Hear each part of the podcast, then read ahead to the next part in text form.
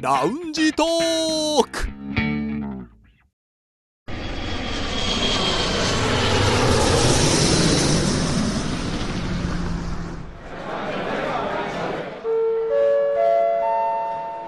ラウンジトークよりご案内申し上げます。このコーナーは空港のラウンジでフライトを待つ男3人が自分たちの興味ある情報を持ち寄って中国について語り尽くします。さてまた北京のラウンジからお送りしていきましょうはい。暑さにやられてませんか大丈夫ですか暑いですでもね、クーラーが効いてるんで、ちょうどいい感じですよ。まあラウンジの特権でしょうね それでは涼しい中からお送りしていきましょう北京在住の男3人が情報を持ち寄って中国についてああでもないこうでもないと語り尽くすコーナーラウンジトーク3連進ですさあ今日は誰の話題でしょうはい、はいはいはいはいはいはい梅田さんですねははいいはい、は1回ではいいいです、はい私の今回紹介する話題はこちらです映画ガンダム中国初上陸へ千と千尋は公開決定去年11月30日に日本で公開された映画機動戦士ガンダムナラティブがこのほど中国版ポスターを発表しました中国初公開となりそうです一方興行収入日本歴代1位のジブリ作品「千と千尋の神隠し」は来月21日に中国で一般公開されることが決定しました、えーこちら5月28日の CRI エンタメニュースですので、えー先ほど読み上げた来月21日というのは今月、うん6月21日はいということになりますけれどもいやね「千と千尋」の方今すごい注目されてましてこの間ね「隣のトトロ」が公開されてからジブリ2作品目として注目されてるんですけれども、ええ今回ははい。ガンダムの話をします。おー、いいですね。い。はいねえガンダムの映画が公開されるということなんですね。うん公開日が、えーはっきりと決まってないんですけれどももう中国のタイトルが決まってるんです。うん、これが「機動戦士」えー日本語読みすると「こうたつ」はいはいはい、はい。高。いに達人のたつではい「ガオダ」うん、ゴーダーですね。ガオダダうんーでガンダム、機動戦士ガオダー NT NT はナラティブって意味なんですけどもガオダーしか言えないですね機動戦士部分 はそのまま言っちゃうんですねジードンジャン機動戦士、ゴーダはい、OK です。だそうですれいただきました。はい、となってるわけで。ですけれどもね、まあ、この記事にもあるんですけれども、中国での一般公開、実現すればこれが初めてとなるー。。初めてですねうん。ということで、ファンの間で大きく注目されているんですね。まあ、いくつか気になることあるんですけれども、はい。まず一つ目が、まあ、この放送開始から40年目のもうガンダムシリーズ。 40年も経つんですかそうですよ。いや、立ちますよ。ううんん。うわーすごい歴史長いですね長いですね生き延びることができるかって言われてからもう40年です よ。生き延びてます確ね生き延びてま確す。かに。ありがたいですね。大ヒットじゃないですかね。まず一つ目の注目はですね、このタイトルですね。ガオダー。うんガオ。ダーなんですけど私あのネットとかでこうガンダムのことを調べてるとね中国ではもう一つ名前を見つけるんですよ。ありますね。ははい。い、あのガンダーこっちもそのガンダムっぽい会話 するかもしれない、うんえっとどういう字かというと勇敢とか果敢のね敢っていう字ですねうんに達人の達ではいガンダーっていうのもあったりこの高いに達人うんガオダうんーもあったりするんですけれども、今回ね、この映画のタイトルがガオダーになったってことはやっぱりもうこれから映像作品はこのガオダーにうんうん。行くのかなっていうやっぱ中国のね面白い現象ですよね翻訳した時にいろんな漢字が当てはまるからうんうん。パッパッパッといろいろ出てくるんですよねその音から始まるからうんいろいろ当てはめていくんでしょうね、はいうんで例えばね例としてはポケットモンスターがありましたね、うんポケモンこの直訳のやつちょっとリュウさん読んでください古こ代妖怪。古代妖怪うん何。ですこれポケット妖怪ですよ うん、ポケット妖怪。ポケット妖怪うん。まあ、意味から来てますよね、うんポケット妖怪みたいなのがあったりしたけど結局決まったのがこれですよね精灵宝可梦。精霊バクモンうん。さあ最後の方がポケモンの音ですようんね、精霊ポケモンみたいな感じだったと、うんうん。あと有名なのはドラえもんうんですね、これあの G チーマオうんうんチチマオってあのロボット猫だったのがドラえもん、まあ、両方あったんですよねでそもうですね今はもうドラえもんロボット猫はあまり言われなくなってきたと、うん、確かに。まあ、こういう面白さがあるんで、うんまあ、ガンダムはこれからこれで定着していくのかなっていう感じがしますね、はい。でもう一個注目点なのがで今回公開されるガンダムですよで11月30日去年ね日本で公開されたってことははい最新作ですよね最近のやつですね。うんで皆さんあのガンダムのストーリーとか分かりますいやーもうさすがに長いから、うん、もう分かるとこと分かんないとこありますよ。私はね正直なんとなくしか知らないのでうんははっきりとわからないですこねれをね語り続けると多分飛行機が飛んでってしまってこのラウンジに ねいられなくなっちゃうんでモビルスーツも飛んできますよ。モビルスと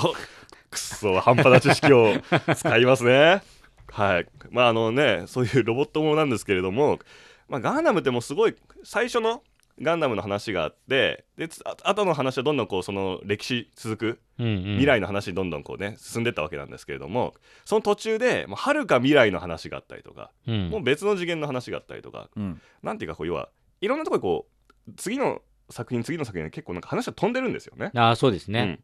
で今回の「ガンダムナラティブ」っていうのはですね、えーまあ、比較的新しい「ガンダムユニコーン」という作品の直後の物語うん。でこれがですね宇宙世紀97年の話なんですねは宇宙世紀って何ぞやって話じゃないですか、うん多分星さんが知ってる最初のガンダムうんは宇宙世紀79年の話なんですあ。じゃあまあ比較的近いというか。まあ20年も経ってないっていう世界ですね世界の話ではあるんですけれどもこの40年間の間にそれよりもはるか未来の話もうんうんあでりきまていすたよりねとか。うん昔の。話もあったりとうか、んあるいはこの10年間の間にもっともうね密度高い話があったりとかしたんで、まあはいとにかくなんていうかね最初に見るもんではないかなとあこーあのナラティブ、うん、あんまり見見てもすぐ見ても面白いとは思うんですけれど、うんやっぱ過去のこの40年のい ろんな作品を見てるからこそ面白い部分が、うんああのキャラとあのキャラが家族だとかなんかね例えばあなるほどねう。んあるわけじゃないですか、うんうんだからねこれが初公開作品っていうのはなんかね、中国初上陸でドンってこれが来るのなは、かなかハードだなっていうまあ気も確かに確かに。気ももちろん最初だから映像は綺麗ですけどね、でもやっぱりりまあもちろんねずっと好きで見ている中国の方もいるわけだから、うんうんその人たちにとってはついに来たかというのもあるんでしょうね。まあうそうですねな待ってた人もいるだろうとうん。でもねこういうね突然ドカーンとこう公開された作品っていうのはやっぱりあるんですよ中国ってほう。例えば2016年の「スター・ウォーズはいはいはい」。これエピソード7「フォースの覚醒」ってタイトルでしたけど中国で公開された時のタイトルは「新中大战うん。元力決心そうですね。」この「新中大戦セブンってつかなかったんですようん。確かに確かに。これが「スター・ウォーズ」ってん、出てきちゃったといきなり「スター・ウォーズ」ドーンエピソード7から始まっちゃうから、だからもうセブンってことは排してねえどういうことどういうことってどこからがえそう始まり続きそうどっちみたいな感じでしょでもいざ見ると分かんないですよねきっとねうんわかんないみんな当たり前のようにフォースがどうとか言ってね 確かにね。ね、そういう馴染みがないのがそういうドーンときたってはありますし、はいあとは中国でも大人気のあの忍者アニメ「ナルトう。うんはいはい。もありますけれども、あれも劇場版は実はですね2016年にこれが公開されたんですってボルトナルト・ザ・ムービーうん わかります子供からね。もう次の世代の話。 ご存じない方にね説明しますとボルト君というのはねナルト君の息子なんですうんはいナルトの映画やる前にもう子供さんかボルらト。のもう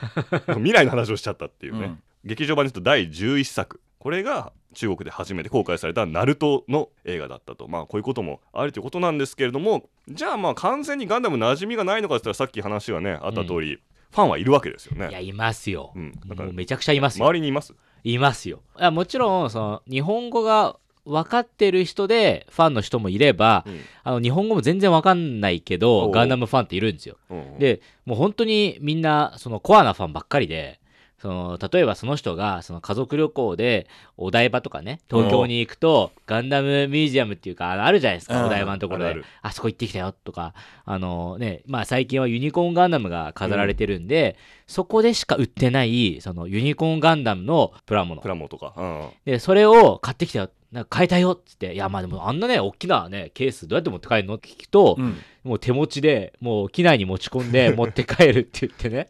そ大事のにぐらい大事に、ね、もう大事にしてっていうようなもうねその日本語が分かんないのにですよ箱もちゃんと取っといて、捨ててもいいんじゃないっていうぐらいのね全部持ち帰ってっていうぐらいのファンがもういっぱいいますね、日本語の分かんないファンはガオダーとガンダーどっちどっち呼んでましたあでもガオダーですねあの普段会話の中でよく言うはやっぱガオダーですねなるほどねやっうんぱ定着化しているとまあ、そっちの方がじゃあ市民権があったから今回の映画のタイトルもそうなったってことなんでしょうね。うんだからまあね映画以外にもね動画配信とかいろんなところでまあ見る機会があってファンになる人はいたというわけですね。多いでねまあ、このガンダム人気中国での人気っていうのが影響力うんっていうのが分かる実例をね、ちょっと私見つけたんですよ。この言葉ね皆さんご存知ですかヘイリー氏あありますもちろん聞いたことありますヘイリー氏これは日本語で言うと黒歴史はいうんっていうと星さんわかります黒歴史もちろんもちろん分かりますどんよな意味でしょ黒歴史もう過去のあったことを隠したい事実って感じですよう、ねはず自はず分の恥ずかしいこととかうね、うんんうんあの芸能人が実は昔歌を出してたとかねうんまあ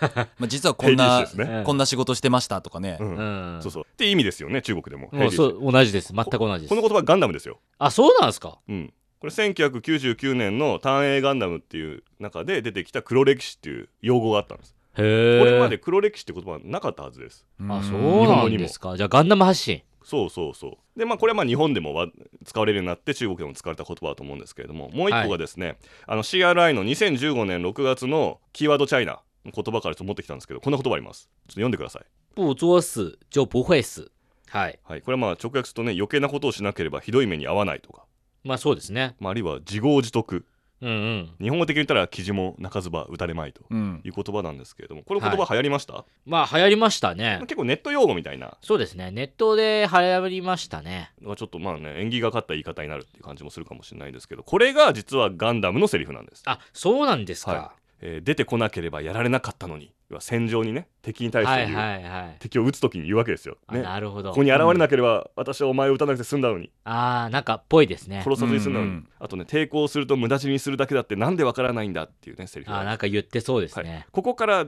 できたね中国語なんでちょっと、えへーこれちなみにこれ声優はですね飛田信夫さんですねゼータガンダムの神優美談役なんでちょっと星さんに読んでいただきたいなとん出てこなければやられなかったのにをちょっと魂込めてお願いします出てこなければやられなかったのにこれもう全然ね状況がね私よく分かってない んだだだから自分なりに自分なりにお願いしますええ敵を撃つときにね打ちたくなった時ねもう戦場ねでも撃ちたくな戦場いで撃ちたくない出てこなければやられなかったのにという気持ちでじゃあ中国語の方お願いしますゆーうさそんれを中国語はでい、その感じで不作死就不会死